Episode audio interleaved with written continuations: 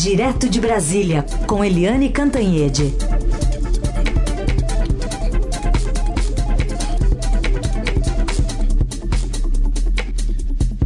Oi, Eliane, bom dia. Bom dia, Heisen. Bom dia, ouvintes. Bom, presidente Bolsonaro está completando hoje mil dias do governo. Os números são negativos para ele neste momento. Ah, são. São sim. Eu vou citar aqui o caso do IPEC. O IPEC é um instituto de pesquisa ah, ali comandado pela Márcia Cavalari, que foi simplesmente a pessoa que, enfim, pegou o touro à unha durante décadas no IBOP. É muito experiente, muito inteligente, muito séria e pelo IPEC, 53% das pessoas, dos entrevistados, é, reprovam o governo Jair Bolsonaro, ou seja, mais da metade da população.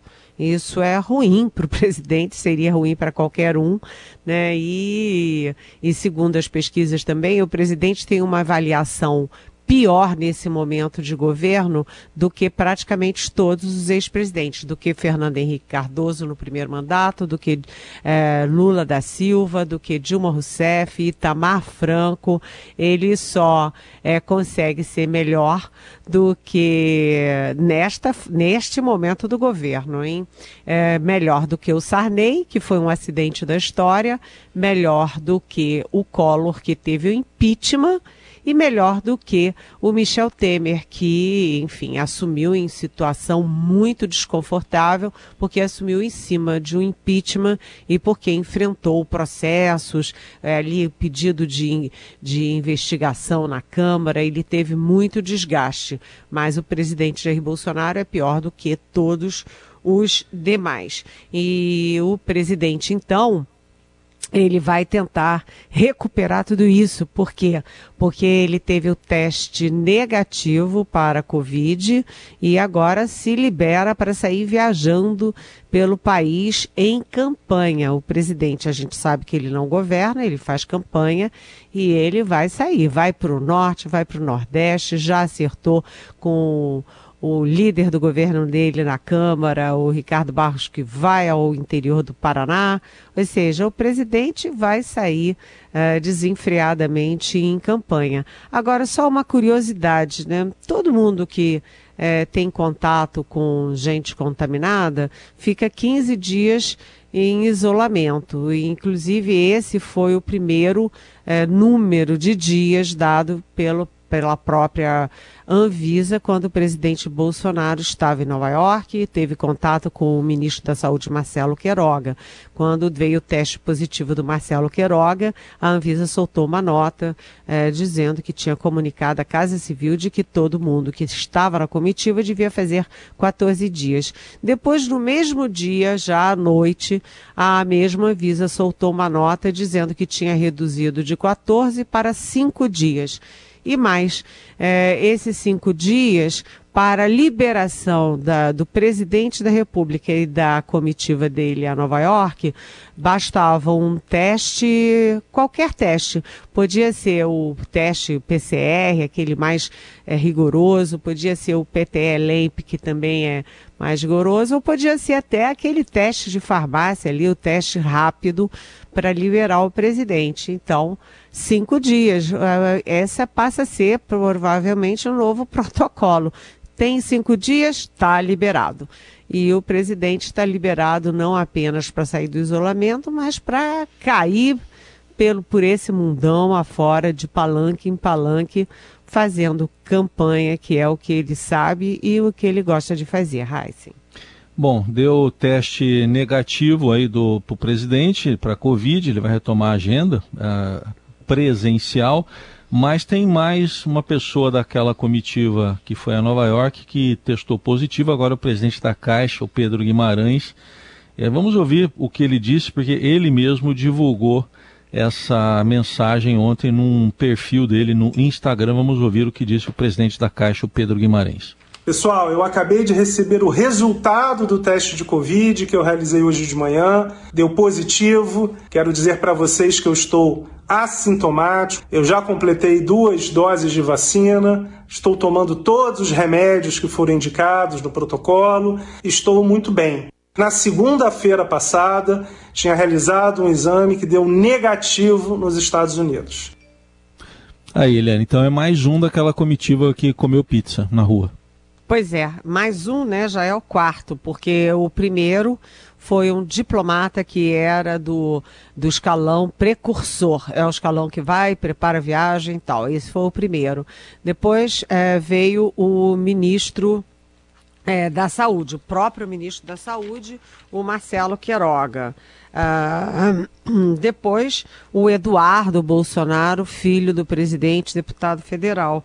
E agora o Pedro Guimarães, que é considerado ali o mais bolsonarista da, da área econômica do governo, presidente da Caixa Econômica Federal, né? E além deles, há dois é, membros do governo importantes também estão contaminados. A ministra Tereza Cristina da Agricultura e o Bruno Bianco, que é advogado-geral da União. Seis pessoas é, da linha de frente ali do governo, e aí a gente fica pensando, né, Heisen, realmente a, a Covid está arrefecendo no Brasil, os números são é, caem sempre né, mais e mais, o número de contaminações, o número de mortes, etc. Mas não está na hora de abrir mão da máscara, abrir mão de um certo isolamento, abrir mão do álcool em gel e muito menos de deixar de se vacinar. Uh, essa turma do Palácio, né, tem, tenta usar, né, do Palácio, não só do Palácio, os bolsonaristas de internet tentam usar essas contaminações para desqualificar as vacinas.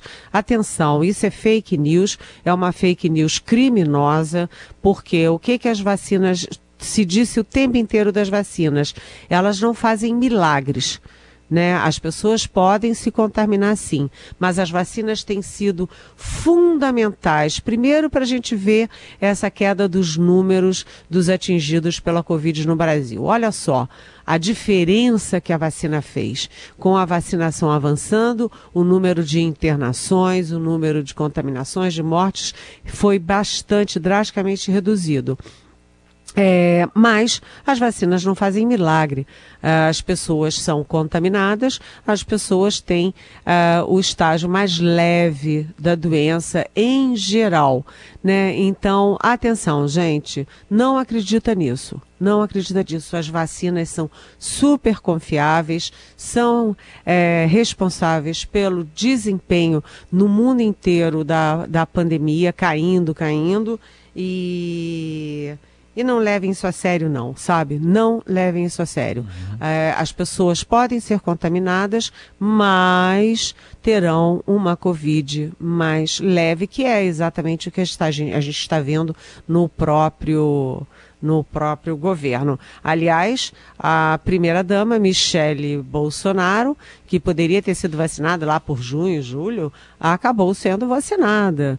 Ela própria, e ela alega que estava lá, nos Estados Unidos. Aí o médico convenceu ela, e aí ela tomou tomou a vacina lá nos Estados Unidos para tristeza do nosso SUS aqui. O nosso SUS que está trabalhando tão duro, que tem uma visão no mundo super poderosa, né, de eficiência, de eficácia nas campanhas de vacinação, vê que a primeira dama se negou a se vacinar no Brasil e foi se vacinar nos Estados Unidos com uma vacina é, que é a Pfizer que a gente tem aqui no Brasil disponível. É incrível isso, mas e até agora é, faltou esse médico americano convencer o presidente do Brasil, Heissing. É, consta que ela foi vacinada porque foi oferecido a ela, né, Eliane? Me lembrei do carro da pamonha que passa perto de casa e aí, se passa, às vezes a gente desce e pega uma pamonha. É mais, mais ou menos assim. Pois é, né? Pega, ah, já que tá aí, né? É. Vacina. Agora, isso me lembrou o general Luiz Eduardo Ramos, o general de quatro estrelas, né? Foi comandante uh, do Sul, com sede em São Paulo e tudo. Ele. É, admitiu candidamente: olha, eu me vacinei, mas me vacinei escondido. Então é isso, né? A, a se o general se sentia constrangido a não se vacinar, provavelmente a primeira-dama também se, é, se sentia constrangida a não se vacinar. Aí, quando teve uma brecha, disse: opa, é agora ou nunca, e pulou nessa pamonha. Oh, opa, desculpa, nessa vacina. É, tá bom, só faltava o alto-falante, né? Falando vacinas, vacinas, vacinas. Direto de Brasília com Helene Cantanhede, que agora há pouco falava aí da vacina, das fake news envolvendo vacina ou insinuações, mas não só a vacina, né, Eliane? Também campanha contra o passaporte da vacina que o presidente criticou lá no discurso na ONU na semana passada. Pois é, uh, a gente viu que o presidente teve aquele contato com o ex-presidente Michel Temer. O presidente Michel Temer veio a Brasília almoçar com ele e ele fez um manifesto, assinou um manifesto uh, ao povo brasileiro, recuando dos ataques ao ministro Alexandre de Moraes do Supremo Tribunal Federal. Então, o presidente até disse que o Alexandre de Moraes tem livros, etc., etc., e recuou nos ataques ao ministro Alexandre de Moraes. Depois, numa entrevista à revista Veja na semana passada, o presidente recuou também nos ataques ao presidente do Tribunal Superior Eleitoral, o ministro também do TSE, do, também do Supremo Tribunal, é, Luiz Roberto Barroso, e o presidente é, recuou dos ataques à própria urna eletrônica dizendo que agora é diferente, porque agora o, as Forças Armadas vão participar do processo. Ora, isso não faz sentido porque ah, as Forças Armadas estão na gênese toda, do, na, na, construção toda desse projeto da, da urna eletrônica, desde lá do, dos anos 1900, né? As Forças Armadas participaram do projeto, participaram da instalação e participam até hoje da fiscalização das urnas eletrônicas. Isso foi uma constante, mas o presidente Bolsonaro, que quer recuar das suas guerras, ele diz que agora vai ser diferente. Não vai ser diferente, não, vai ser igual. Mas o fato é que, sem essas guerras todas, o presidente acaba de inventar mais uma. Ele usou é, o púlpito do, da ONU, na abertura da Assembleia Anual da ONU, para atacar o passaporte das vacinas. Ele se declarou contra, isso foi uma é, vamos dizer, um chamamento à tropa bolsonarista que saiu em desabalada carreira contra o passaporte de vacinação. Só para explicar rapidamente, passaporte de vacinação é aquilo que você é que vai ser exigido de você para entrar em eventos, é, em restaurantes, em bares, em festas, em shows, em teatros, em campo de futebol, é, enfim, essas coisas todas. E o presidente é contra. E aí a gente viu que o Eduardo Bolsonaro, filho dele, é, também fez um Twitter sendo contra, dizendo que uh, o passaporte é, da vacina é um absurdo. E comparou com as testemunhas de Jeová que obtiveram na justiça o direito de não receber transfusão de sangue. Ora, gente, é confundir alhos com bugalhos, porque uma coisa é o direito do cidadão de não querer receber transfusão de sangue. Isso é um direito individual que a justiça concede. Mas o passaporte da vacina é um direito coletivo, é um direito da sociedade, é um direito da população brasileira. Por quê? Porque se você não recebe transfusão de sangue, problema seu. Você pode adoecer e morrer. É um problema seu. Mas se você não toma vacina e você se aglomera, isso não é um problema seu é um problema de todo mundo, porque além de você se contaminar, você pode contaminar todo mundo. Você pode contaminar e matar outras pessoas. Então, é um direito coletivo. O, deputado Eduardo Bolsonaro confundiu que uma coisa é uma coisa, outra coisa é outra coisa. Aí vem o Mário Frias, que é uma pessoa muito curiosa, que virou secretário de Cultura. É um marco histórico esse cidadão virar é, secretário da Cultura. E ele põe lá que é, é o passaporte da vacina é, aspas, abominável. É um teatrinho autoritário sanitarista. E ele avisa para os prefeitos que não vai admitir que os prefeitos impeçam Uh, pessoas de entrarem nos, uh, nos uh, enfim, nas festas, nos museus, nos teatros que sejam vinculados à Secretaria de Cultura é, sabe, machista é ele, machão, assim, tipo, não, prefeito não vem que não tem, porque aqui na minha seara entra quem quer. Ou seja, se quiser contaminar todo mundo, vai estar tá liberado para isso. É, e para concluir, o Clube Naval e o Clube Militar no Rio de Janeiro entraram na justiça e conseguiram uma liminar contra o uso do passaporte nas suas dependências, ou seja, aqueles militares de pijama que já têm mais idade, portanto são mais suscetíveis se tiverem uh, o vírus de irem para o hospital, de ficarem entubados e até de morrer, eles não, não vão precisar passaporte. Vai todo mundo aglomerar livre, leve e solto para passar o vírus se tiver algum contaminado entre eles. É uma coisa assim muito muito estranha, né? Muito estranha.